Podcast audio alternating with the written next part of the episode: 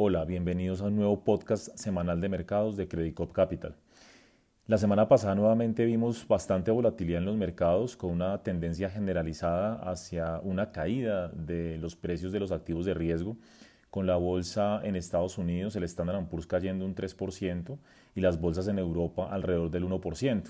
De esa manera también las bolsas eh, latinoamericanas tuvieron importantes caídas de 3% eh, en promedio. Los commodities no se salvaron eh, en medio de esta tendencia negativa. Eh, la única excepción fue el petróleo. Por lo demás, precios de metales, precios eh, de bienes agrícolas registraron caídas no despreciables.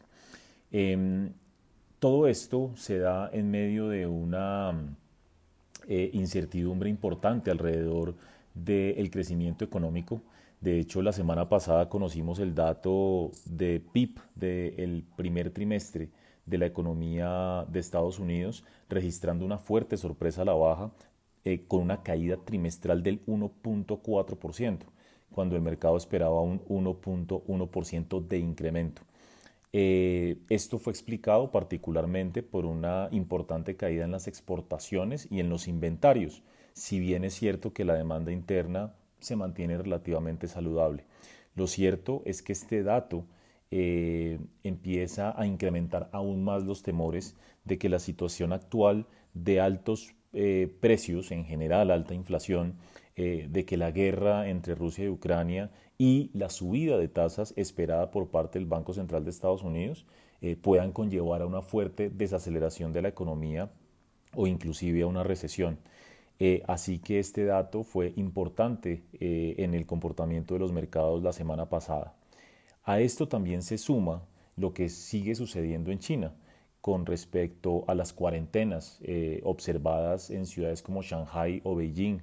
Em, hoy se conocieron justamente datos de manufactura y servicios que muestran la mayor desaceleración desde principios de la pandemia, desde el año 2020 lo que está generando eh, una mayor incertidumbre alrededor de lo que pueda suceder con la economía china en medio de esa política de cero tolerancia eh, al COVID. Por supuesto, la semana pasada seguimos teniendo noticias alrededor del conflicto geopolítico eh, que no fueron del todo buenas. en general, la semana pasada se conoció que Rusia le paró eh, el suministro de gas hacia Polonia y Bulgaria.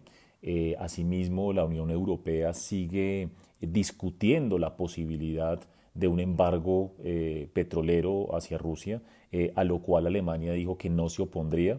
Por lo tanto, esto mantiene la volatilidad alta en los mercados de energía, algo que, insisto, fue evidente la semana pasada.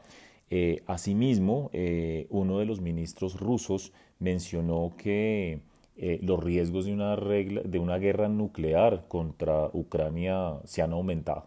Por lo tanto, eh, este escenario que se mantiene de alta inflación, riesgos en términos geopolíticos y la posibilidad de una desaceleración económica más marcada de lo que se espera actualmente, ha mantenido a los mercados con alta volatilidad y con tendencia a una caída en los precios de activos como se mencionó anteriormente. Asimismo, no hay que olvidar que estamos en temporadas de resultados corporativos en Estados Unidos y eso también condujo a una alta volatilidad la semana pasada, eh, particularmente con varios reportes por parte de compañías tecnológicas eh, con resultados mixtos. Ahora bien, hacia el cierre de la semana, Amazon y Apple sorprendieron a la baja eh, tanto por algunos resultados puntuales del último trimestre como por su guía sobre lo que va a pasar en los próximos eh, trimestres y algunos desafíos que se presentan sobre el mercado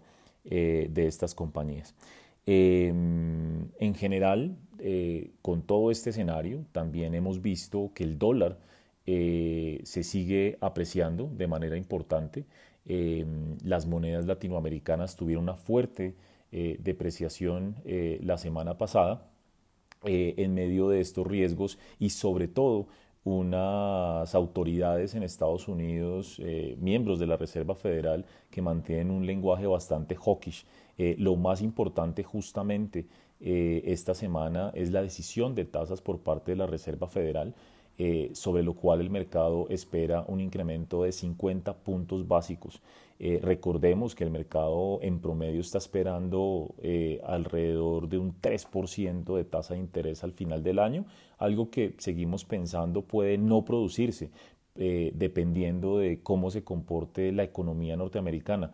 Pero más allá de eso, lo cierto es que la Reserva Federal em, va a tener que aumentar las tasas de interés en el corto plazo eh, para eh, anclar las expectativas de inflación. La jornada de hoy se ve algo volátil, los futuros en Estados Unidos sobre las bolsas eh, algo positivos, pero las bolsas en Europa cayendo y vemos nuevamente apreciación del dólar eh, frente a monedas como el euro y los commodities teniendo caídas generalizadas, eh, particularmente commodities como el petróleo o el cobre, mostrando caídas cercanas al 3%.